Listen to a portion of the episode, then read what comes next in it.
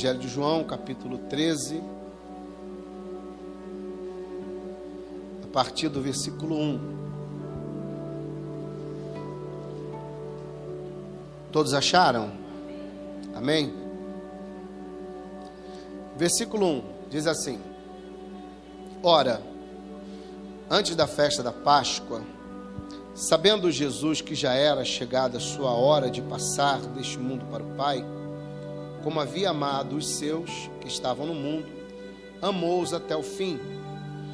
E acabada a ceia, tendo já o diabo posto no coração de Judas Iscariotes, filho de Simão, que o traísse, Jesus, sabendo que o Pai tinha depositado nas suas mãos todas as coisas e que havia saído de Deus e ia para Deus, levantou-se da ceia, tirou as vestes, e tomando uma toalha, cingiu-se. Depois deitou uma bacia, depois deitou numa bacia e começou a lavar os pés aos discípulos e a enxugar-lhes com a toalha com que estava cingido. Aproximou-se, pois, de Simão Pedro, que lhe disse: Senhor, tu lavas os pés a mim? Respondeu Jesus e disse: O que eu faço não sabes tu agora mas o saberás. Disse Pedro: Nunca me lavarás os pés. Respondeu Jesus: Se eu não te lavar os pés, não tem parte comigo. Disse-lhe Simão Pedro: Então, Senhor, não só os pés, mas também as mãos e a cabeça. Disse-lhe Jesus: Aquele que está lavado não necessita de lavar, senão os pés, pois no mais está todo limpo. Ora, vós estáis limpos, mas não todos. Porque bem sabia ele quem o havia de trair. Por isso disse: Nem todos estáis limpos. Então, depois que lhes lavou os pés e tomou as suas vestes, e se assentou outra vez na mesa e disse: Entendeis o que vos tenho feito? Vós me chamais mestre e senhor e dizeis bem, porque eu sou. Ora, se eu, sendo Senhor e Mestre, vos lavei os pés, vós deveis também lavar os pés uns dos outros. Porque eu vos dei exemplo, para que, como eu vos fiz, façais vós também. Na verdade, na verdade vos digo que não é o servo maior do que o seu senhor, nem o enviado maior do que aquele que o enviou. Sabeis estas coisas, bem-aventurados sois se as fizerdes assim. Amém? Vamos orar. Pai, graças te damos por essa palavra. Eu glorifico o teu nome porque eu já sei, eu creio, tenho certeza que tudo aquilo que o Senhor preparou para esse dia, o Senhor já executou segundo a sua boa vontade e soberana vontade. Cumpra, Senhor, cumpra com perfeição tudo aquilo que o Senhor tem projetado e preparado para nós, como o Senhor tem cumprido até o dia de hoje, para que em nós o seu nome seja glorificado. Fala conosco, Senhor, mais uma vez através da tua palavra, nos ensina, exorta e edifica. Traz à luz aquilo que está oculto, para a glória do teu nome, em nome de Jesus. Que assim seja. Amém. E graças a Deus. Pode sentar, por favor.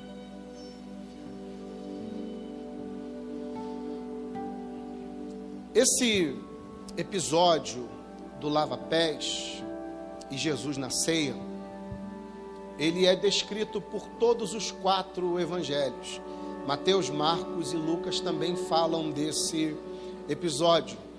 É claro que, é, como eles veem a situação diferente, eles narram de uma maneira diferente. Mateus, Marcos e Lucas, eles não falam do momento em que Jesus vai lavar os pés dos discípulos. Eles focam na traição, na revelação de quem era o traidor e também na instituição da ceia. Mas João não, João ele faz questão de falar tanto da ceia quanto do momento em que Jesus vai lavar os pés dos seus discípulos. E a partir do capítulo 13 que nós iniciamos, até o capítulo 18, no início, no versículo 1, você vai perceber que Jesus ele não se dirige mais às multidões. O ministério público do Senhor Jesus ele já se encerrou quando ele fez aquela entrada triunfal, fez todas as declarações no templo e também é, no meio do povo em Jerusalém. Mas agora, do capítulo 13 ao capítulo 18, João vai narrar os últimos momentos de Jesus com seus discípulos. Porque a partir do capítulo 18, é, João vai descrever o momento em que Jesus é preso, Jesus é levado ao sinédrio, ele é acusado, julgado, condenado e, e depois morto. Então, nesses capítulos do 13 até o 18 no início, Jesus, o João vai falar das instruções que Jesus passou para os discípulos nesse último momento em que Jesus tem com seus discípulos, né? Os últimos momentos dessa ceia. Jesus traz muitas, é, é, muitas instruções, nós vamos falar isso a partir daqui do capítulo 13. Mas eu quero que você entenda que o ministério público de Jesus acabou. Ele não mais se dirige às multidões. Tudo que vai acontecer agora, a partir do versículo do capítulo 13 até o final, Jesus fala com os discípulos e poucas vezes depois do capítulo 18, você vai ouvir a voz de Jesus. Poucas vezes. Até para se cumprir o que está no livro do profeta Isaías, no capítulo 53, que diz que, como uma ovelha muda foi levada ao matadouro, assim Jesus teria que fazer. Então ele reúne os discípulos é, para fazer uma ceia e para passar essas instruções. Mas para nós entendermos é, com clareza o que Jesus está querendo nos ensinar, o que João quer nos ensinar no capítulo 13, nós precisamos voltar um pouquinho na história para as coisas ficarem um pouco, um pouco mais claras, porque Jesus sabe, Jesus sabe que está próximo da Páscoa. A Páscoa é o momento exato que Jesus vai ser julgado, condenado e morto. Ele sabe disso. E João vai deixar isso claro para a gente. Ele diz que Jesus sabia que estava próximo da Páscoa e que ele iria morrer. E em Lucas capítulo 22 vai explicar um pouco sobre isso. Vamos ler. Lucas capítulo 22. Jesus chama Pedro e João e pede para que eles é, se dirijam até a cidade para preparar o lugar para que eles pudessem celebrar a Páscoa. Lucas capítulo 22, versículo de número 7. Esse era o desejo do Senhor Jesus, depois de já ter instruído toda a multidão, de ter pregado é, não só para os escribas, para os fariseus, mas também para a multidão. Agora Jesus quer passar os últimos momentos da sua vida com os seus discípulos. Então ele dá uma ordem para os discípulos, principalmente, mais especificamente, a Pedro e a João.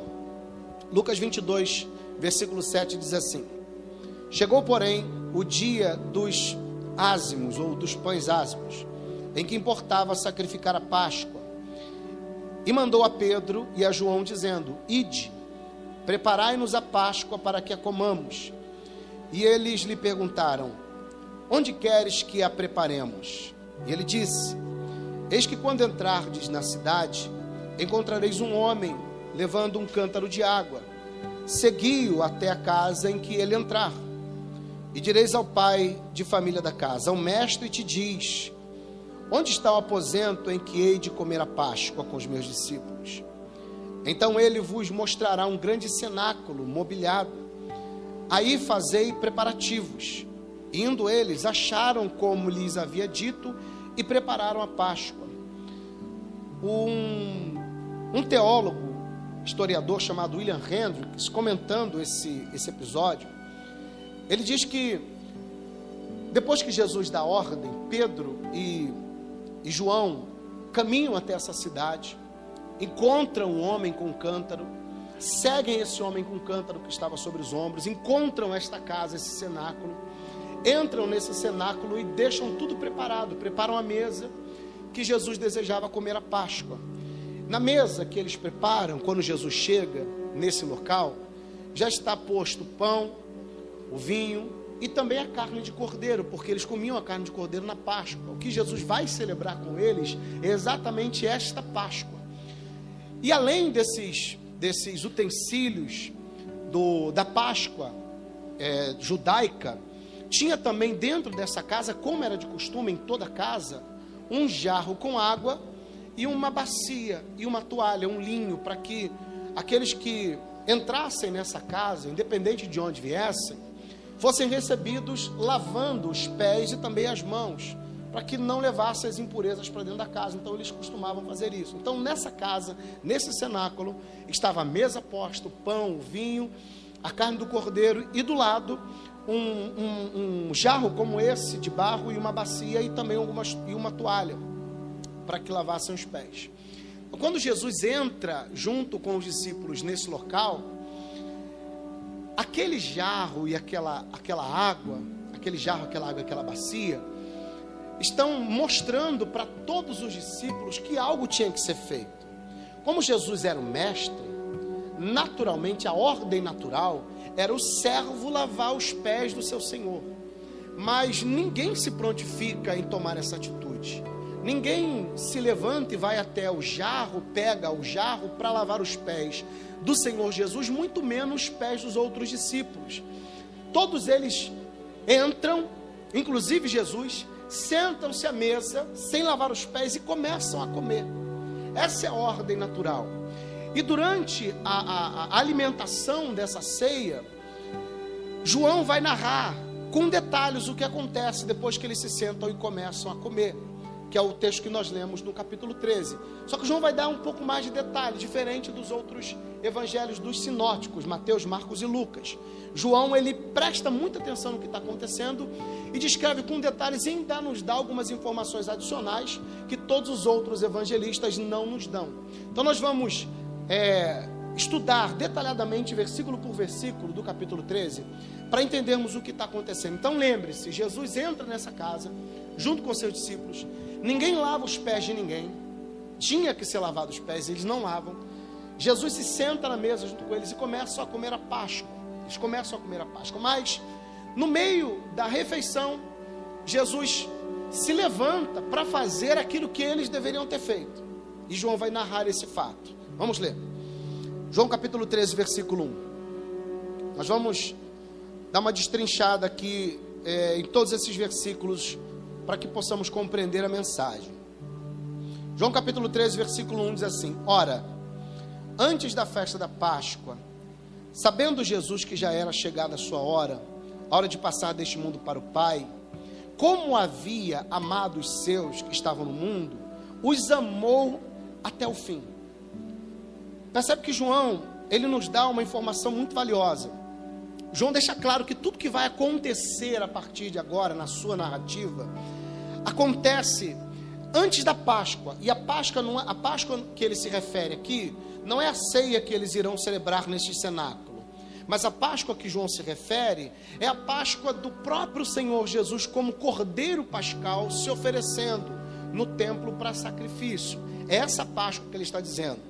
Então, antes de morrer nessa Páscoa, Jesus, sabendo que iria morrer, ele quer de alguma maneira está junto com os seus discípulos para demonstrar de forma absoluta e, e, e, e, sem êxito nenhum, sem, sem, nenhum, sem nenhuma reserva, o quanto ele ama os seus discípulos. Imagina que você é, recebe o diagnóstico de um médico que diz que você só tem algumas horas de vida. Você tem 24 horas de vida. O que você desejaria fazer nessas últimas 24 horas da sua vida? Eu tenho um, um amigo que tem uma filha que está com câncer, está em tratamento no INCA. E no, na semana retrasada, se eu não me engano, ele mandou uma foto de um rapaz chamado Josué, de um menino chamado Josué. E ele disse que os médicos é, chamaram a família do Josué e disseram assim: Olha, tudo que nós podíamos fazer pelo Josué, nós já fizemos. Todo tipo de tratamento já foi feito. Não há mais o que fazer pelo Josué. Resta esperar um milagre de Deus. Então, o conselho que eu dou para vocês é que vocês peguem o filho de vocês, levem para casa e passem ao lado dele os últimos momentos de vida dele. Porque nós não podemos fazer mais absolutamente nada. Já fizemos tudo o que tinha que ser feito. E aquela família pegou o menino do hospital do Inca, levou para casa e ficou com aquele menino os últimos dias da vida dele até ele falecer. O menino morreu. Mas a família, percebendo que faltava alguns dias apenas para o menino morrer, e se eu não me engano, quatro dias ou cinco dias depois, em casa, o menino faleceu. O menino faleceu e o, o rapaz mandou a notícia para mim. O que você acha que a família desse menino fez nesses últimos dias com ele? É claro que a família não desgrudou dele. A família ficou ao lado dele o tempo todo deu todo tipo de carinho, abraço, beijo. Eles quiseram aproveitar o máximo, cada minuto, cada segundo, cada, cada milésimo, cada noite na cama, cada momento no sofá vendo televisão, cada momento brincando na, na, no chão da sala. Cada momento com aquela criança foi aproveitado. E o que você faria sabendo que tem apenas 24 horas de vida? O que você desejaria fazer? Eu creio que alguns pensariam: ah, eu quero passar meus últimos momentos ouvindo o barulho das ondas do mar, eu quero ir para a praia. Ou eu quero fazer aquilo que eu nunca fiz, vou pular de asa delta, vou pular de paraquedas, sei lá, vou comer as melhores comidas, vou viajar, sei lá, vou fazer alguma coisa. Jesus, nos últimos momentos da sua vida, para demonstrar o quanto ele amou os seus, ele decidiu estar junto dos seus reuniu os seus nessa, nessa, nessa ceia. E vai demonstrar para esses que ele ama, e é claro, quando ele fala que amou os seus até o fim, ele não está se referindo somente aos discípulos. Quando ele fala dos seus, ele fala de todos aqueles a quem o Pai entregou em suas mãos. Todos aqueles que são eleitos, ele fala da família de Deus, ele fala dos eleitos de Deus, daqueles que fazem parte do aprisco, então ele diz: Eu o amei do início ao fim, com toda a intensidade, com toda a minha força. Tudo que eu podia fazer por eles eu fiz, até o fim, até o, até o ponto de dar a minha própria vida na cruz, derramando a última gota do meu sangue. Quando João diz que ele amou até o fim, é nesse sentido. Amou aqueles que ele ainda não não não haviam nascido, no caso eu e você, até o fim morrendo por nós na cruz, mesmo, mesmo antes da gente nascer, e amou os seus com uma intensidade tão grande, que os últimos momentos da sua vida ele quis passar ao lado deles. E ao lado deles ele se mostrou extremamente humilde, mesmo sendo o maior. É isso que João está querendo dizer. Versículo 2: E acabada a ceia, tendo já o diabo posto no coração de Judas Iscariotes, filho de Simão, que traísse, o que o, que o traísse. Essa ceia, que, como eu já disse, que eles estão sentados, é a Páscoa tradicional dos judeus. Tem pão, tem vinho, tem carne de cordeiro. E Jesus celebra essa Páscoa com eles, inclusive com Judas. Judas está sentado na mesa. Ele entra com os discípulos no cenáculo e com Jesus. Ele se senta na mesa junto com todos eles, sem lavar os pés mas ele também senta na mesa para participar desta ceia. E Jesus em nenhum momento ele exclui Judas de nada. Jesus, é claro que ele sabia que Judas era o traidor desde o início, desde o princípio. Inclusive chamou Judas porque sabia que em Judas precisava se cumprir o propósito. Então Jesus sabia quem era Judas. Então ele senta na mesa também. Só que antes da ceia, antes de todos eles se levantarem, se sentarem à mesa, Judas saiu do meio dos discípulos. Os historiadores acreditam que Judas deixou os discípulos no momento em que ele foi repreendido pelo Senhor Jesus. Você lembra quando Jesus repreendeu Judas e os outros discípulos? Quando a mulher derrama o, o, o vaso, quebra o vaso e derrama aquele unguento sobre os pés do Senhor Jesus, da cabeça aos pés. E Judas diz assim: por que, que não pegou esse, esse unguento, não se vendeu por 300 dinheiro e se deu aos pobres? E aí Jesus diz para ele, para eles, né? Deixai-a, ou seja, não a repreendeia, deixai-a, porque para minha sepultura ela preparou e ela guardou isso. Dizem os historiadores que depois dessa repreensão, Judas foi se esgueirando pelos cantos e foi de encontro ao sumo sacerdote e aos fariseus para combinarem como entregariam Jesus. E no capítulo 22 de Lucas, no versículo 1, fala sobre isso. Vamos ler. Isso que nós vamos ler agora aconteceu antes de Judas se reencontrar com os discípulos para sentar-se à mesa.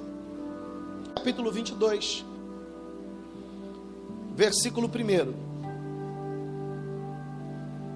Jesus vai, Judas vai se encontrar para combinar como entregaria Jesus e qual seria o preço.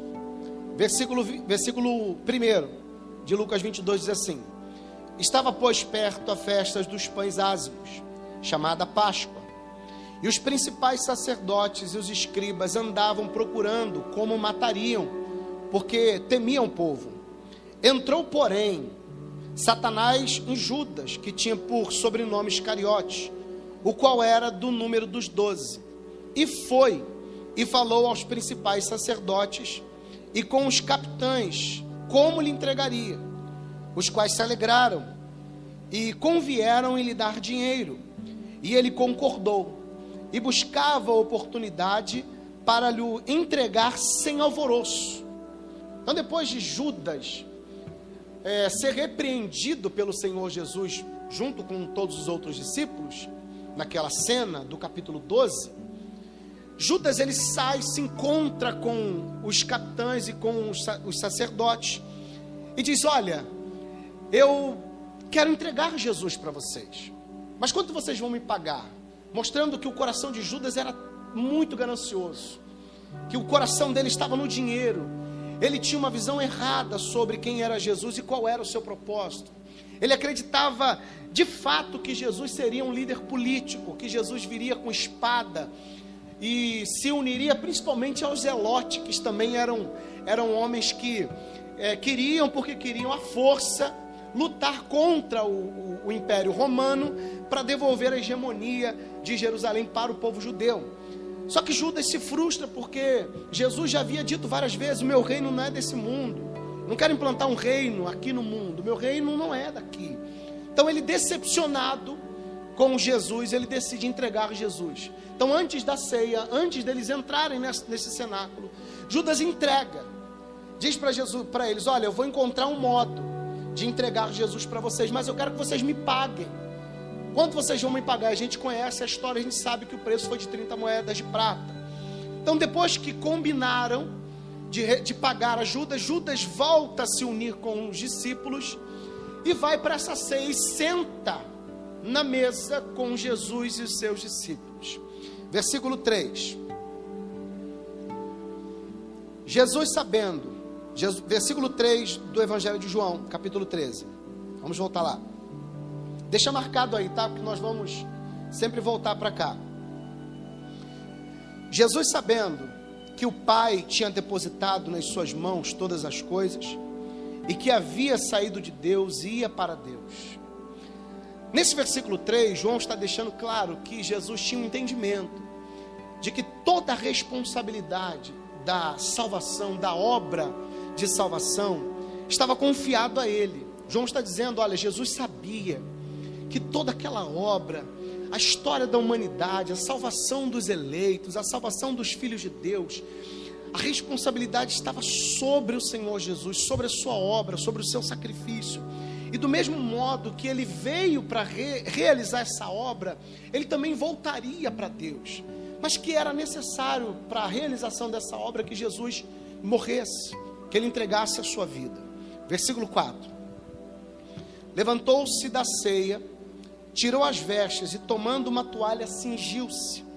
Como ninguém havia se manifestado, no momento em que eles entraram para ceiar, ninguém havia se manifestado para lavar os pés. Jesus está olhando eles e ninguém se manifesta. Jesus se levanta Jesus toma a, a iniciativa, Jesus se levanta e pega a toalha, pega a bacia, pega o jarro com água, deita, versículo 5. Depois deitou água numa bacia e começou a lavar os pés aos discípulos e a enxugar-lhes com a toalha com que estava cingido. Jesus, com essa, com essa atitude, ele vai ensinar aos seus discípulos que, mesmo ele sendo o maior, ele se coloca como menor. E com essa atitude, ele também vai trazer uma resposta a uma contenda que entre eles mesmos havia acontecido. Vira e mexe, eles se questionavam, discutiam: quem será o maior? Quem é o maior entre nós? Porque eles tinham o mesmo entendimento dos fariseus. Lembra que Jesus disse: vocês ficam procurando os principais lugares nas sinagogas. Porque quanto mais perto você está de uma autoridade, aparentemente mais conceito você tem. É assim que funciona ou não é? Se eu ando com o presidente, eu vou aparecer e aparentemente eu vou ter prestígio por estar do lado do presidente. Quanto mais perto do presidente, quanto mais perto do mestre, maior eu sou, mais reconhecimento eu terei e mais visível eu estarei. Então a questão deles era essa. Eles ficavam o tempo todo: quem será que é maior? É João que é maior? Será que é Pedro que é o maior? Será que é Bartolomeu que é o maior? Quem será que é maior? Então tinham essa discussão. Então Jesus, com essa atitude de se levantar da mesa para fazer aquilo que eles não fizeram, Jesus está mostrando: eu mesmo sendo maior, sendo maior, eu me coloco agora na posição de menor. E para responder a pergunta de vocês sobre quem é o maior, eu vou ensinar uma coisa para vocês. Lucas capítulo 22, versículo 24. Você vai perceber que em Lucas 22, a narrativa dessa contenda, ela acontece depois, ela é descrita, não que ela acontece, ela é descrita depois que Jesus pega o pão, dá graças e institui a ceia, com pão e com o vinho. Mas na verdade ela só foi escrita depois. Ela foi escrita depois, mas aconteceu antes, ok? para você não ficar confuso na hora que você for ler o, capítulo 22 de Mateus, porque é inconcebível depois de uma ceia daquela, depois de tudo que Jesus fez, haver ainda discussão entre eles. Inclusive Judas estava nessa discussão. E a discussão é a seguinte: Lucas 22, versículo 24 diz assim: E houve também entre eles contenda sobre qual deles parecia ser o maior. E ele lhe disse: Jesus, né? Os reis dos gentios dominam sobre eles, e os que têm autoridade sobre eles são chamados benfeitores. Mas não sereis vós assim. Antes, o maior entre vós seja como o menor, e quem governa como quem serve. Pois qual o maior? Quem está à mesa ou quem serve?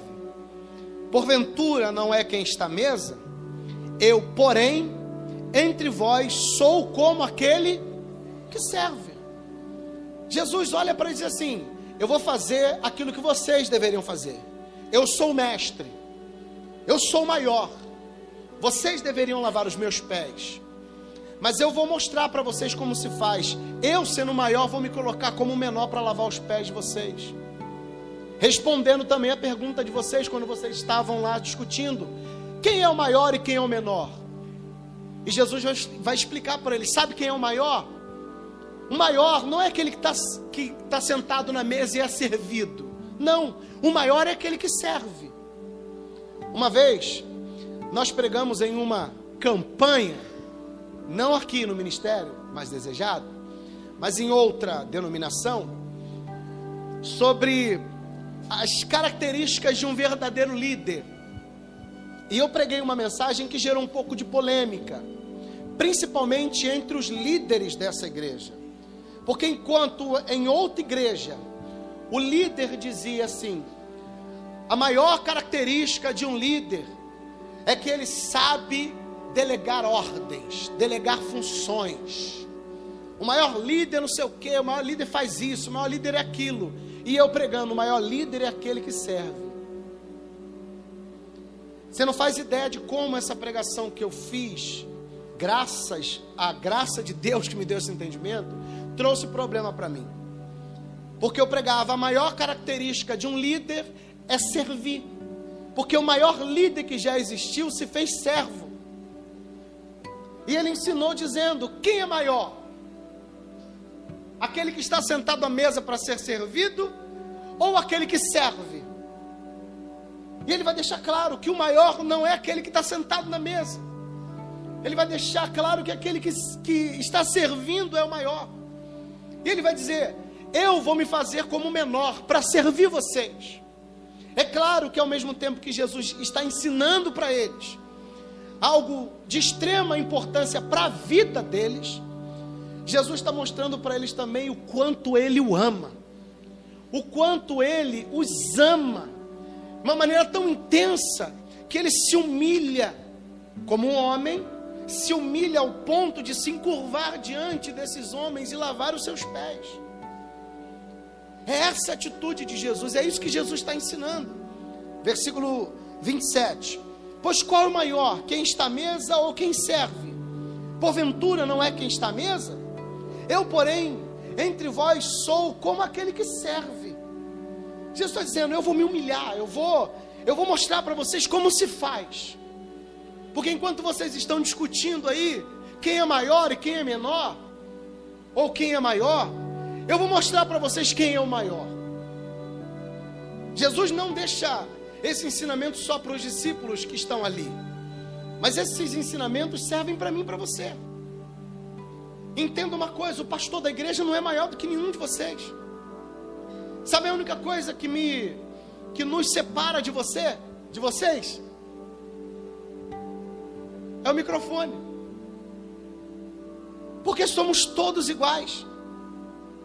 A Bíblia é clara quando ela diz: servi uns aos outros em amor, consolai uns aos outros em amor, repreendei uns aos outros em amor.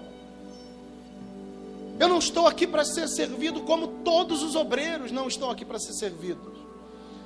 Nós, como líderes e obreiros, nós estamos aqui para servir a comunidade, servir ao povo de Deus. Essa, essa é a nossa função. E Jesus serviu, ele veio para servir, para mostrar para mim, para você, como é a vida de um cristão. Como é a vida daquele que diz ser filho e servo de Deus. Qual foi o dia que você tirou para servir alguém?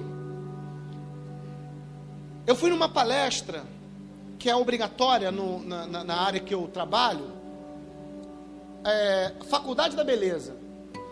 Eu fui numa palestra de um rapaz, eu esqueci o nome dele agora, mas ele não é cristão, não é cristão, não tem religião ele, mas ele crê em Deus. Ele falou algo muito interessante. Ele falou assim: Quanto tempo do seu dia você tira para servir ao próximo? Porque às vezes é assim. O ambiente onde eu trabalho, o ambiente de salão de cabeleireiro, principalmente de rede, ele é muito competitivo. É um ambiente de muita vaidade, muita gente querendo se sobrepor Muita gente querendo mostrar que sabe muito. Tem muita estrela, como nós dizemos. E essa essa esse ego que há no meio do povo do salão impede que aqueles que trabalham ali se prontifiquem em auxiliar o colega de trabalho, em ajudar o colega de trabalho. Por exemplo, eu estou trabalhando, estou com três clientes, um em cada cadeira. Eu não consigo dar conta dos três cabeleireiros, dos três clientes. Eu preciso que alguém me ajude. Se eu não tenho um auxiliar próprio, um auxiliar particular, eu preciso que algum colega de trabalho me ajude, ou então eu não posso pegar os três clientes juntos. Não posso. Eu tenho que abrir mão de alguns para dar tempo de atender todos eles e atender com qualidade. Eu sabendo que o meu colega está todo enrolado com os clientes, por que, que eu não posso me disponibilizar para ajudá-los. Tem gente que não ajuda por orgulho. Não ajuda porque diz, não. Se ele está atendendo três é porque ele é olho grande, então ele se vira lá. Quando ele falou isso para mim, eu despertei para uma coisa muito importante. Eu falei, poxa, eu preciso ajudar mais meus colegas de trabalho. Eu preciso ajudar mais. E aí o que começou a acontecer? O tempo que eu ficava parado sem atender cliente quando eu não estava estudando, alguns colegas que já me conhecem há algum tempo falavam assim: William, me ajuda aqui. Eu, claro. Levantava e ia lá, lavava a cabeça das clientes. Se tivesse que aplicar uma coloração para eles, eu aplicava a coloração. Se tivesse que escovar para eles, eu escovava. Se tivesse que passar prancha no cabelo das clientes, para eles eu passava. Sem problema nenhum. Porque aquilo que ele falou despertou aqui, ó. Ele disse: quanto tempo do seu dia você tira para ajudar o próximo? Porque quando você ajuda, você está mostrando que você também é cristão. Está compreendendo ou não? Isso não só no seu trabalho. Não só no seu trabalho, mas na sua vizinhança. Quanto tempo do seu dia ou da sua semana você tira para ajudar um vizinho? Será que o seu carro está disponível para auxiliar alguém que ficar doente na sua rua? Será que a sua casa está disponível para receber alguém que de repente está é, passando por uma dificuldade na rua ou precisando de algum lugar para morar? Olha quantas vezes já coloquei gente dentro da minha casa. No final me arrependi, mas depois eu colocava de novo. Lá em Petrópolis, então, o que eu mais fiz foi isso. Em Itaboraí, eu peguei um camarada que eu não conhecia. Morava na rua, falei, tu não vai morar na rua não, cara, vai morar na minha casa. Peguei um quadro da minha casa coloquei. Coloquei ele lá. Depois eu fui saber quem era o cara. O cara tinha saído de, de Magé, eu acho, Macaé, sei lá. De... O cara estava fugido de lá porque tinha matado alguém lá. Quando a mãe dele me falou isso, eu fiquei desesperado. Falei, meu Deus, o que, que eu fiz? Mas graças a Deus, Deus guardou a minha casa. Não aconteceu nada, ele ficava no quarto, porta trancada direitinho, tomava banho, dormia, comia, almoçava. Porque esse é o nosso papel, irmãos. Esse é o nosso papel, estar sempre pronto para servir, sempre pronto para auxiliar, sempre pronto para ajudar. Se nós não fizermos isso, que cristão nós somos? Está disposto para ajudar a comunidade, a comunidade onde você mora. As pessoas olham Cristo na gente assim. Aquela casa ali mora um cristão, o cara não ajuda ninguém, um cara fechado, só vive trancado dentro de casa, da casa para a igreja, da igreja para casa, não auxilia ninguém. Não, nós temos que servir. Esse é o nosso papel. Os pastores servem a comunidade, a igreja, os membros servem a comunidade e os membros se servem uns aos outros. Conhecer a necessidade dos irmãos na igreja é algo primordial. Ligar para o irmão, ô irmão, como é que você está? Tudo bem? Está precisando de alguma coisa? Está tudo bem? Ah, pastor, fulano, está tudo bem? Está tudo bem. Posso precisar de alguma coisa, pode me ligar aqui. E na medida do possível, a gente auxiliar aqueles que estão ao nosso alcance para serem auxiliados. Essa é a nossa função. Vamos voltar para o texto. Versículo 6 do capítulo 13 de João.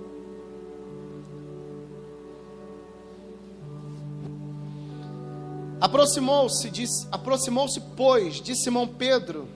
Ele disse: Senhor, tu lavas os pés a mim?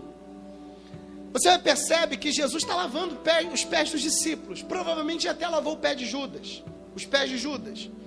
Mas quando ele chama Pedro, Pedro olha para ele e faz a mesma objeção que João Batista fez.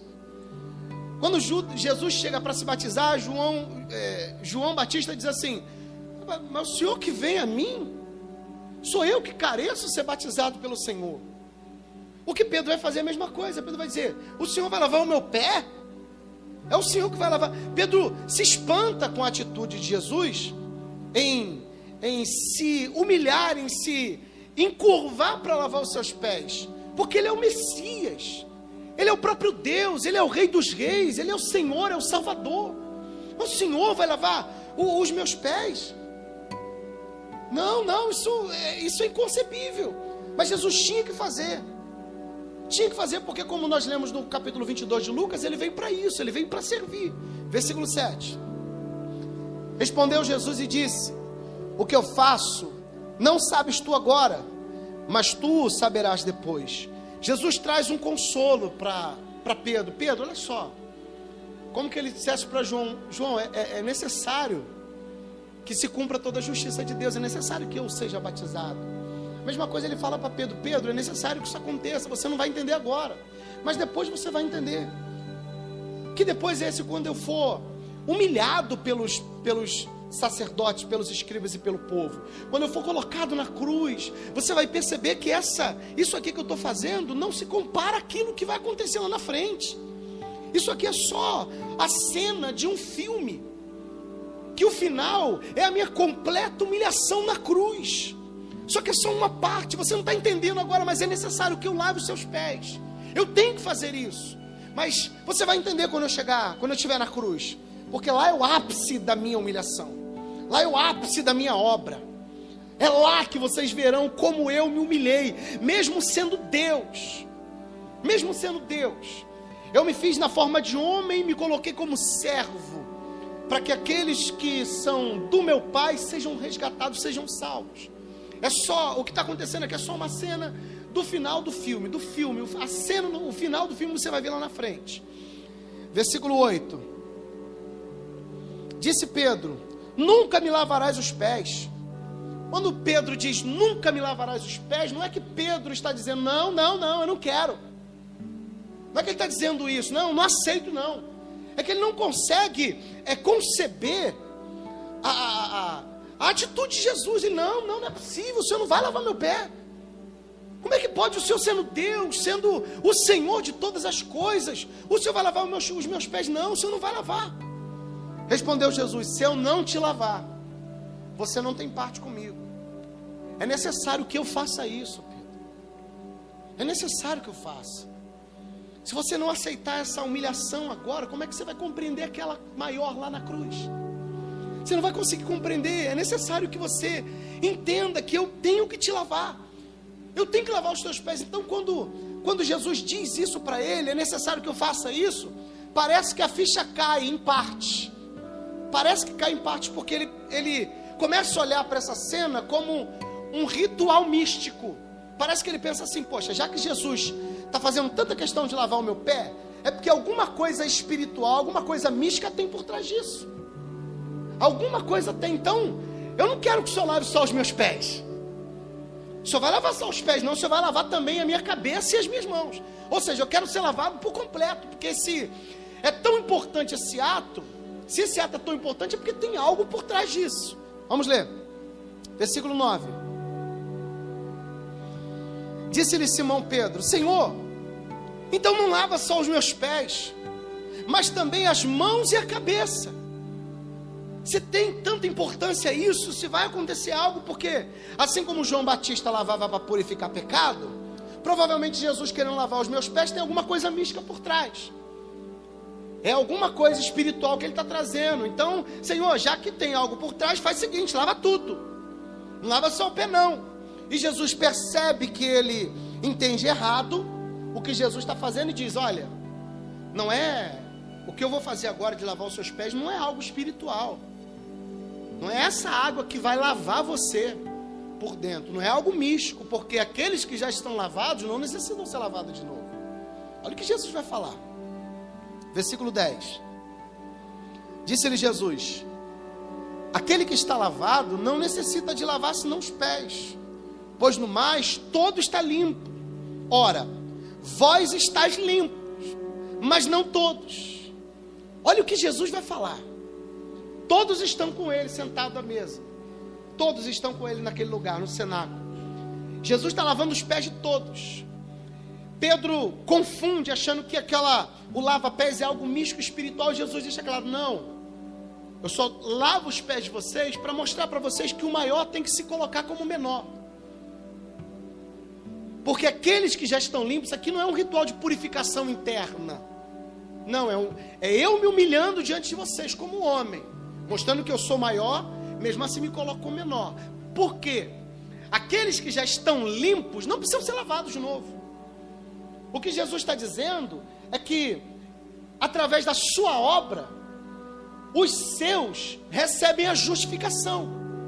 Lembre-se que, mesmo Jesus ainda não tendo morrido na cruz, a Bíblia deixa claro que a obra dele já foi consumada antes da fundação do mundo. A Bíblia diz: o Cordeiro de Deus que foi morto antes da fundação do mundo. Então, para os seus, para os eleitos, para aqueles que são família de Deus, Cristo já havia conquistado a justificação. A justificação é você tratar como justo aqueles que não merecem ser tratados como justos, mas são tratados. Eles não são inocentes, continuam como culpados, mas juridicamente são tratados como justos. É isso que Jesus está dizendo. Vocês já estão limpos, já estão justificados. O meu sacrifício trouxe remissão para os seus pecados, trouxe purificação para os seus pecados. Então, Pedro, essa água não vai te limpar porque você já está limpo. Meu sacrifício trouxe perdão para o pecado de vocês. Vocês não precisam de purificação, nós precisamos de santificação. Precisamos nos santificar ao longo da nossa caminhada. Mas justificado, nós já somos. A Bíblia não diz em Romanos 8, capítulo 1, nenhuma condenação há para aqueles que estão em Cristo Jesus. Então, se já somos tratados como justos, não há condenação para nós. Mas temos que caminhar com um processo de santificação.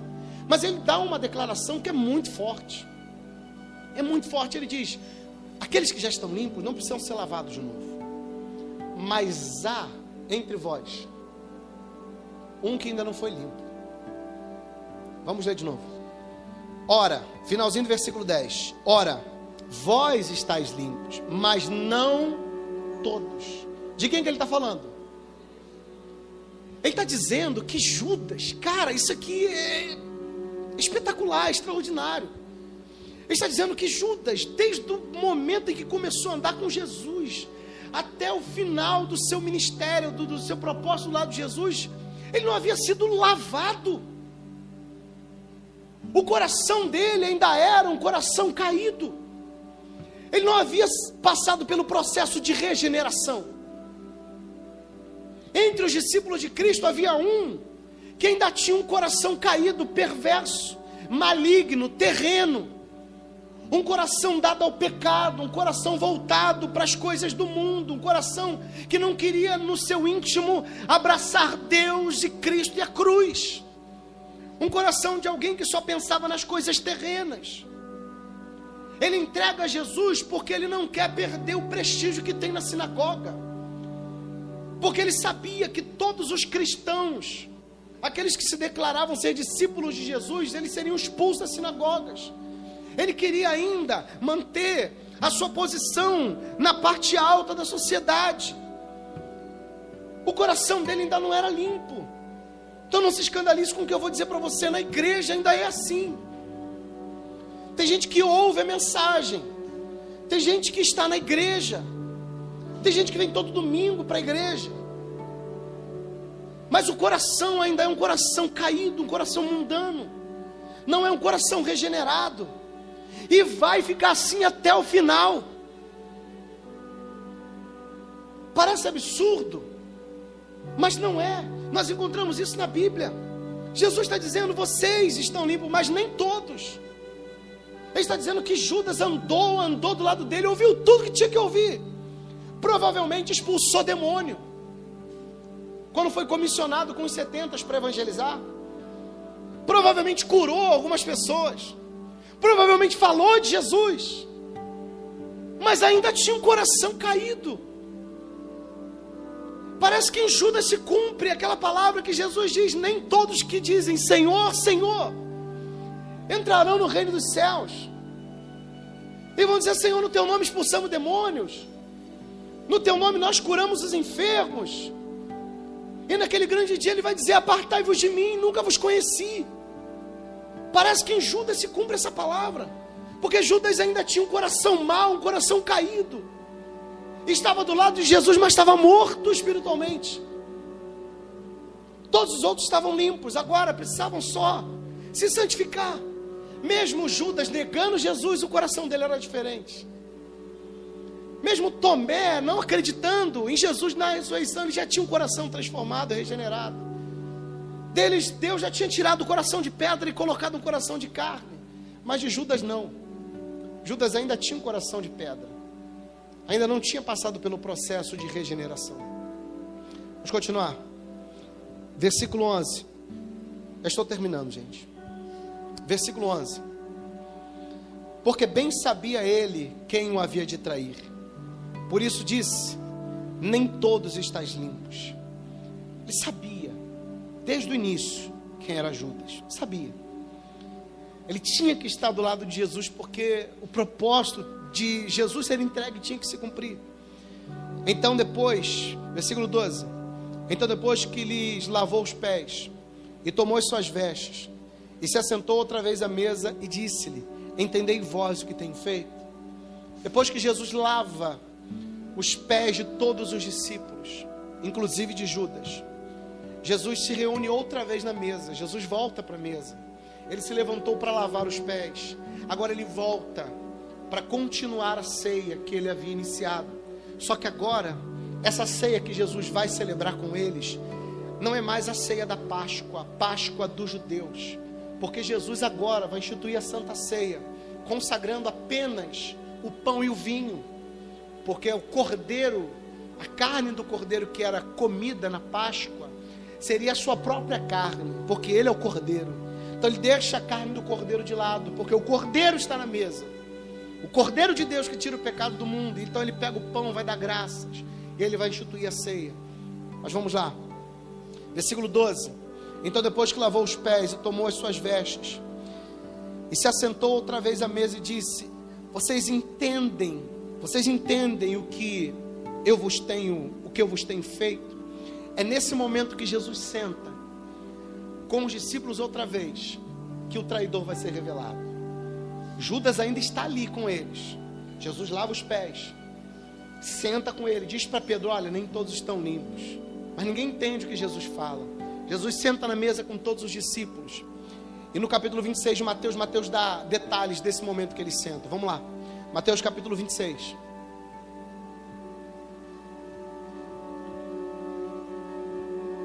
Mateus, ele, ele não narra o momento da lavagem dos pés, mas ele parte direto para o momento da ceia, aonde o traidor é revelado.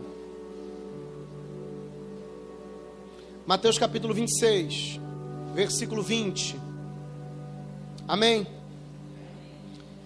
Diz assim: E chegada a tarde, assentou-se à mesa com os doze, e comendo eles, disse: em verdade vos digo que um de vós há de me trair. E eles, entristecendo-se muito, começaram cada um a dizer-lhe: Porventura sou eu, Senhor? E ele disse, respondendo: O que põe comigo a mão no prato, esse há de me trair. Alguns, é, no relato dos sinóticos, você vai perceber algumas, algumas diferenças em relação a essa declaração. Mas na verdade não há contradição nenhuma, é porque Cada um está num ponto determinado da mesa e cada um enxerga de uma maneira diferente. Se eu perguntar depois, no final do culto, lá fora, por exemplo, para o Marcos: Marcos, como é que foi o culto? Como é que foi a pregação? Ele vai falar: ah, o pastor pregou isso, isso, isso, isso. Talvez eu pergunte para a Conceição a mesma coisa, ela responda de maneira diferente. Porque ela teve uma visão daquilo que eu falei diferente, ele teve uma visão diferente. A mesma coisa acontece nos evangelhos. Porque no, no evangelho de Mateus, ele diz no versículo 23: E ele respondendo disse: O que põe comigo a mão no prato, há de me trair. Mas no outro evangelho diz que Jesus pegou o pão, molhou o pão no vinho e entregou para Judas. A ceia não podia ser comida assim. Não pode molhar o pão no vinho. A Bíblia diz que lá em Levítico isso é proibido comer carne com sangue. Então Jesus pega aquela carne mole e dá para ele, mostrando de certa forma quem era o traidor, quem era. Só que eles também não compreenderam. Versículo 24. Em verdade, o filho do homem vai, como acerca dele está escrito. Mas ai daquele homem, porque um filho do homem é traído. Bom seria para esse homem se não houvesse nascido. E respondendo Judas, o que traía, disse: Porventura sou eu, Rabi. E ele disse: Tu disseste. E quando comiam, Jesus tomou o pão, abençoou, partiu e deu aos seus discípulos e disse: Tomai e comei, isto é o meu corpo. Nos outros evangelhos sinóticos, diz que no momento em que o traidor é revelado, no evangelho de João fala isso, no momento em que o traidor é revelado, diz que os Satanás entrou em Judas na verdade, ele já tinha entrado antes da ceia. Quando ele foi até os sacerdotes para entregar Jesus para combinar. Então ele já estava possuído. Literalmente por Satanás. E aí Jesus se aproxima dele depois de entregar o pão e disse: O que você tem que fazer, faz depressa. Ou seja, vai fazer aquilo que você tem que fazer. Judas se levanta e vai. Os discípulos estão vendo essa cena, não entendem e pensam o seguinte: provavelmente Jesus é, pediu para ele sair alguma coisa para comprar alguma coisa para a festa, ou que foi doar alguma coisa para os pobres porque ele tem a bolsa, eles não entenderam. Mas Jesus disse: Vai, o que você tem que fazer, você faz depressa. Naquela noite ele saiu e foi se encontrar com os sacerdotes, porque ele sabia exatamente para onde Jesus iria depois. E Jesus estaria caminho, depois desse momento, para o Getsemane.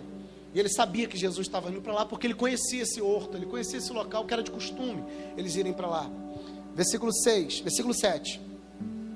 E quando comiam, Jesus tomou o pão, abençoando, partiu e deu aos discípulos e disse: Tomai e comei, isto é o meu corpo. E tomando o cálice, dando graças, deu-lhe, dizendo: Bebei todos dele, porque isto é o meu corpo, isto é o meu sangue, e o sangue do Novo Testamento que é derramado por muitos para a remissão dos pecados. E digo-vos que desde agora não bebereis deste fruto da vide até que até o dia em que o beba novamente convosco no reino do meu Pai. E tendo cantado um hino, saíram para o monte das oliveiras. Judas não está mais nesse momento. Judas já saiu. Judas já saiu. Eles cearam juntos, cantaram um hino, não sabe qual hino que eles cantaram, mas com certeza foi um hino de adoração, um hino de louvor a Deus. E depois eles saíram. Isso vai acontecer no capítulo 18. O momento em que eles saem de verdade é no capítulo 18, porque depois que Jesus levanta o pão da graça, institui, Jesus vai dar um monte de ensinamentos. Jesus vai falar sobre o Espírito Santo. Jesus vai falar sobre a sua volta. Isso tudo entre o capítulo 13 ao capítulo 17, início do capítulo 18. E no, cap... e no versículo 13 de João, para nós continuarmos o texto. Vamos lá capítulo 13, versículo 13. Vós me chamais mestre e senhor, e dizeis bem, porque eu sou. Ora, se eu, sendo senhor e mestre, vos lavei os pés, vós também deveis lavar os, deveis lavar os pés uns dos outros, porque eu vos dei o exemplo, para que, como eu vos fiz, façais vós também.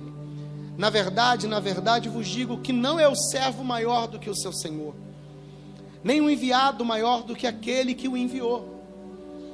Olha o que Jesus está dizendo: é, o servo não é maior do que o seu senhor, o servo não é maior, nem o enviado. Quem o enviado?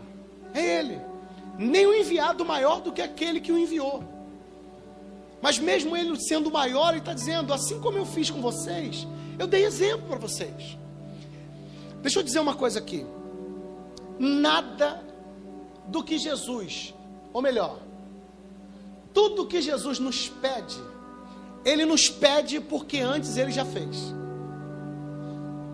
Compreendeu? Se Ele pede para nós sacrificarmos a nossa vida em favor do reino, em favor do Evangelho, é porque antes Ele sacrificou a Sua própria vida em nosso favor.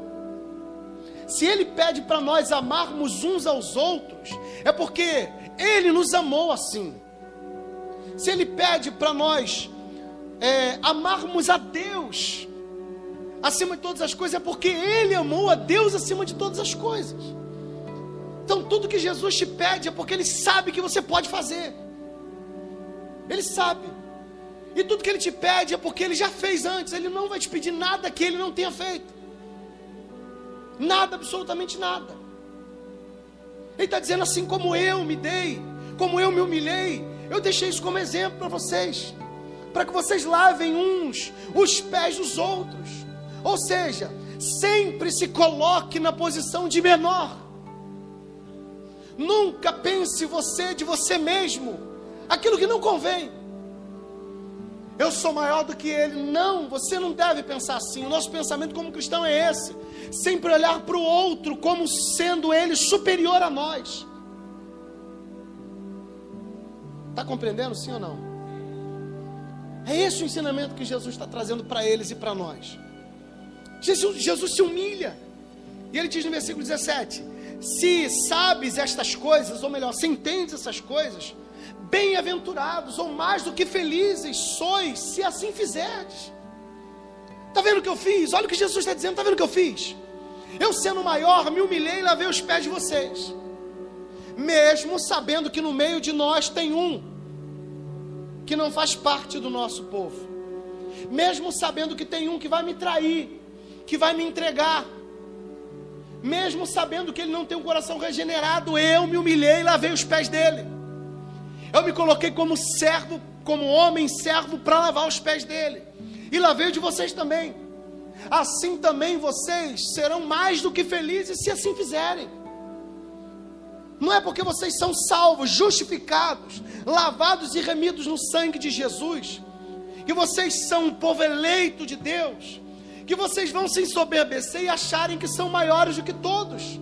Não, porque eu, sendo filho de Deus, o Messias, o Senhor, o Salvador, e que irei daqui a pouco na cruz receber todo o poder no céu e na terra e debaixo da terra, mesmo eu sendo o próprio Deus, eu me coloquei na posição de menor para servir vocês, e ainda servir aquele que me traiu, aquele que vai me trair. Assim também deve ser a vida de vocês como servos. Não importa se vocês serão perseguidos, sirvam até mesmo aqueles que irão te trair, aqueles que são os seus inimigos, aqueles que dizem te odiar, aqueles que dizem que vão te ajudar, mas na verdade não te ajudam, ajudem a todos. Não é porque vocês são eleitos, fazem parte do aprisco, porque vocês são povo de Deus, sacerdócio santo, família de Deus, adoção de Deus. Vocês vão se colocar numa posição de superioridade, não. Sabendo que vocês foram resgatados sem mérito algum, vocês têm que se humilhar e viver uma vida de servidão, não só a Deus, como Cristo viveu, mas ao próximo. É o primeiro mandamento um dos, o segundo mandamento, na verdade, amar a Deus acima de todas as coisas e ao próximo, como a ti mesmo. Tudo que vocês quiserem que façam por vocês, façam pelos outros. Façam. Você quer ser amado? Ame. Quer que lavem os seus pés? Antes vá lá e lava os pés do, do próximo. Quer ser abraçado? Abrace antes querem que cuide de você, se disponibilize para cuidar do próximo. Essa mesa que vocês estão vendo aqui é o símbolo máximo de servidão, da servidão de Deus ao seu povo. Porque ele se fez homem para fazer o que? Para servir. Vocês estão sentados e ele vem e serve vocês porque com o seu corpo na cruz ele serviu para vocês a carne e o sangue do seu próprio corpo, para que vocês que estavam perdidos tenham comunhão com ele e sejam salvos. A nossa vida tem que ser uma vida de servidão. Aí a pergunta que surge é essa: você está disposto a servir? Ou você só quer ser, ser, ser servido? Infelizmente tem gente que vem para a igreja achando que a igreja é um restaurante. Que ela vai sentar, o pastor vai liberar casa, vai liberar chave, vai liberar prosperidade, tudo que a Bíblia não diz. A Bíblia diz que quando você vier até a casa de Deus, sejam poucas as tuas palavras. E guarda o teu pé, como diz Eclesiastes. Que quando você chegar diante de Deus, o teu único intuito deve ser dizer para Ele: Senhor, eis-me aqui, eu vim para te servir, e vim para te adorar, vim para servir ao Senhor, e não só ao Senhor, mas servir aos meus irmãos, servir aqueles que fazem parte da minha família, e não só da minha família, até aqueles que ainda não foram lavados, como Judas, até aqueles que não foram limpos, ou seja, qual é o nosso papel, irmãos? Olha para você, olha para a sua vida e se pergunta qual é o meu papel como cristão. Que haja em vós o mesmo sentimento que houve em Cristo Jesus. Que mesmo sendo Deus, se fez em forma de homem, se humilhou. Para quê? Para servir. Foi até a morte, morte cruz. Esse é o nosso papel. Servir. Está disposto a servir? Tem alguém lá no teu trabalho que você não gosta? Tem. Ajude essa pessoa. Ela vai surpreender com a sua atitude. E com certeza, com a sua atitude, ela vai mudar o comportamento com você. Com certeza. Você coloca de pé, por favor.